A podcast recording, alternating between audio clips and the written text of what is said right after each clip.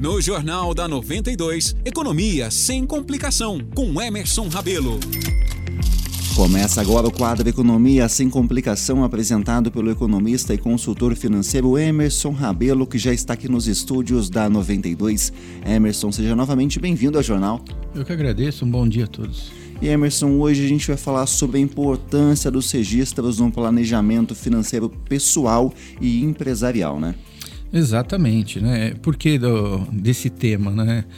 É, é muito frequente né, nas palestras que eu ministro ou nos cursos mesmo com pessoas físicas, jurídicas, né, finanças pessoais ou finanças empresariais, é, eles perguntarem para mim, né, como que eu identifico, né, como que eu saio de uma dívida pessoa física, né, ou na empresa, é, eu trabalho e não vejo dinheiro, né, não vejo lucro.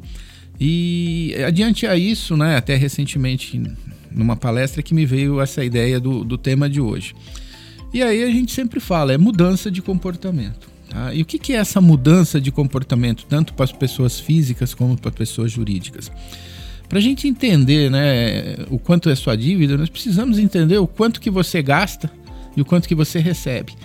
E aí a, a grande, o grande problema, né, entrave de tudo isso, é a pessoa falar, ah, eu gasto mais ou menos, né? E esse mais ou menos, eu não sei se esse mais é muito mais ou esse menos é um pouquinho, tá? Então a gente sempre orienta. A primeira coisa que você deve fazer é os registros dessas informações para quando você conversar com um consultor, você fazer uma análise, é entender especificamente o quanto você gasta.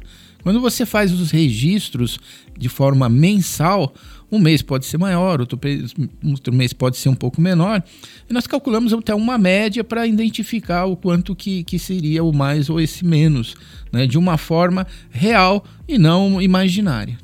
E Emerson, quando a gente fala do registro, não é só colocar aquelas contas macros, mas também, por exemplo, fui na padaria, comprei um cafezinho, é bom registrar também para saber de tudo, né? Então, quando é uma pessoa física, né, fala assim, nossa, mas vai dar muito trabalho, né?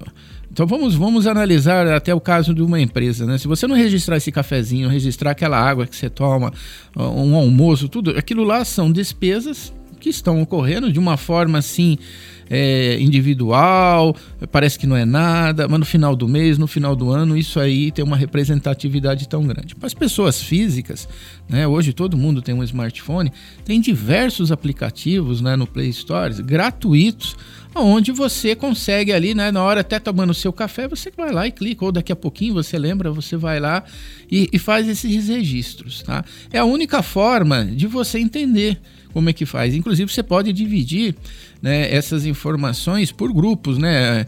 É, grupo de combustível, despesa de supermercado, é, lazer. Então aí você começa né, a entender para onde está indo o seu dinheiro, né? Porque muitas das vezes, né, não para todos, mas por que, que eu estou me endividando? Ah, então você põe lá lazer ou compras é, de roupas, né, acessórios, aquelas coisas. E aí você vai vendo, você fala, nossa, olha, né, aquela promoção lá foi legal, né? Mas olha aqui quanto que impactou no meu resultado. Porque, é, infelizmente, nós somos compradores muitas vezes compulsíveis, né? E também é difícil, né, de deixar de aproveitar ali uma promoção. Mas aí nós temos que entender, né, que muitas vezes o ganho ele vem de uma forma única, né? E as saídas são aí, né, o consumidor é que determina né, o quanto você gasta. Confesso que me lembrei de todas as contas, aquelas dívidas ali que eu parcelei em 12, não, só mais 20 reais por mês. Tô fazendo as contas mensalmente, acho que não tá fechando. Pois é, né? De 20 em 20, né? De repente vai até o seu salário e aí.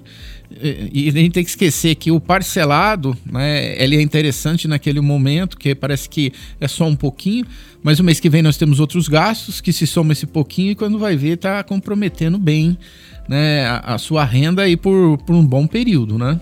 Emerson, quando a gente pensa no empresário, a gente já falou várias vezes aqui sobre o ganho real dele, que tem várias variáveis que influenciam sobre isso, mas quando a gente pensa então nesses gastos micros, coisinhas que vão vazando daqui, vazando dali, na hora de fugir do endividamento, isso é de extrema importância, né?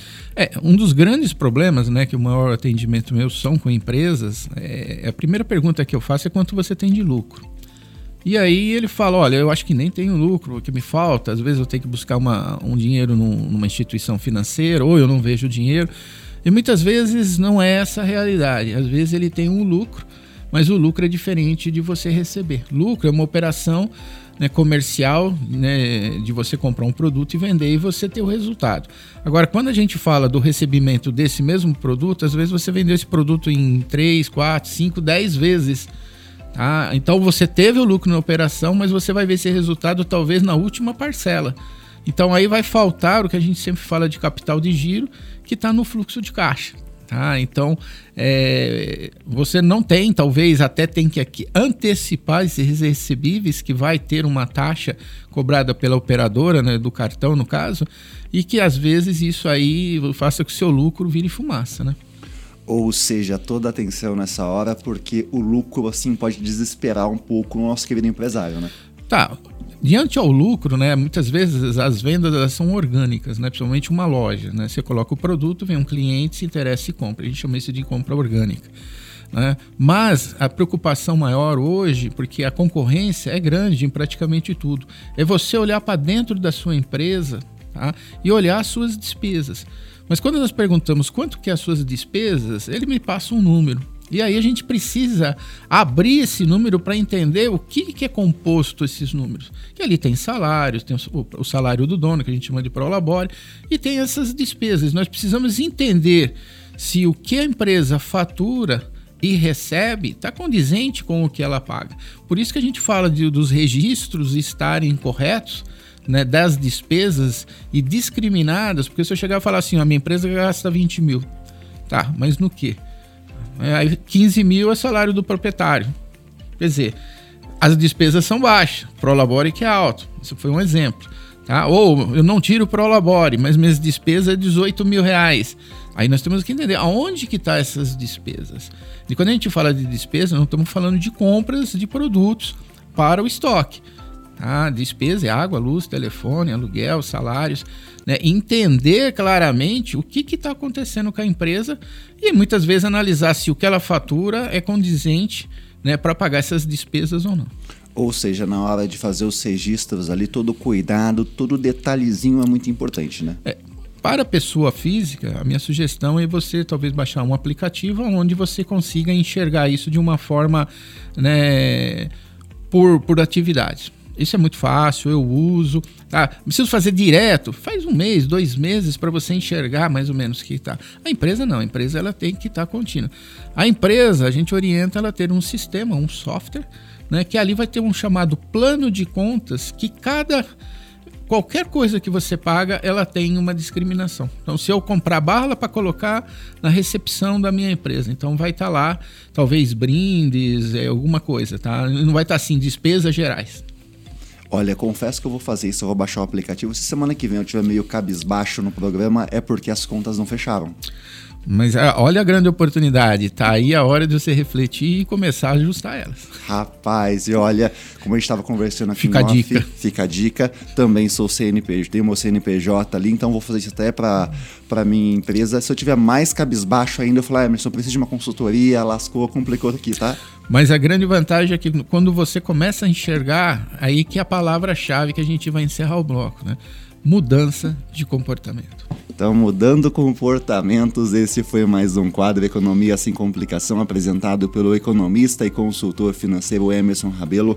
Emerson, novamente, eu gostaria de agradecer por trazer luz a um assunto tão importante e que haja mudança de comportamento. Sem dúvida nenhuma, obrigado a todos.